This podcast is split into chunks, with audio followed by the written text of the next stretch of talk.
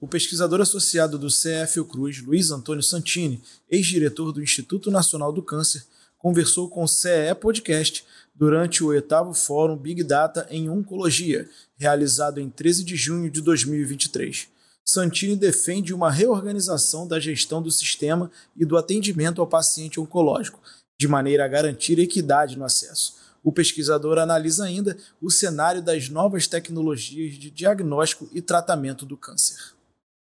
É, a questão é, do acesso dos pacientes é, de câncer ao Sistema Único de Saúde, como foi de, demonstrado na apresentação feita no oitavo é, Fórum de Big Data, é que os pacientes, ainda que tenham acesso, eles têm acesso tardiamente é, e com, ah, ah, portanto, aumentando o risco é, de, de morte pela doença o que de fato acontece, uma mortalidade mais alta do que o esperado. Como é que se pode corrigir isso? Tem várias ações que precisam ser feitas. O que nós temos já, o Sistema Único de Saúde já dispõe, é de uma legislação bastante suficiente para dar conta do problema, tem é, mecanismos de, vamos dizer assim, de avaliação de incorporação de tecnologia e tem uma estrutura do Sistema Único de Saúde capaz de absorver esses pacientes, o que, que falta? O que falta é organização e gestão desse atendimento. E recursos, evidentemente. Nós não temos, é, o, o, sistema de saúde é subfinanciado, então é, essa é uma premissa. Mas é só que o, o volume de recursos é uma quantidade necessária, mas não é suficiente. Para ser suficiente, é preciso uma reorganização do acesso ao paciente do ponto de vista da gestão do atendimento ao paciente.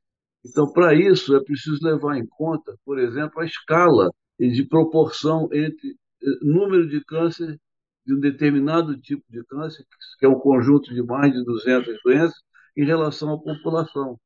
E para isso, então, é necessário organizar um sistema de gestão que permita que o acesso ao paciente possa ser feito não numa fila única, mas numa organização de tal forma que o paciente navegue com mais facilidade.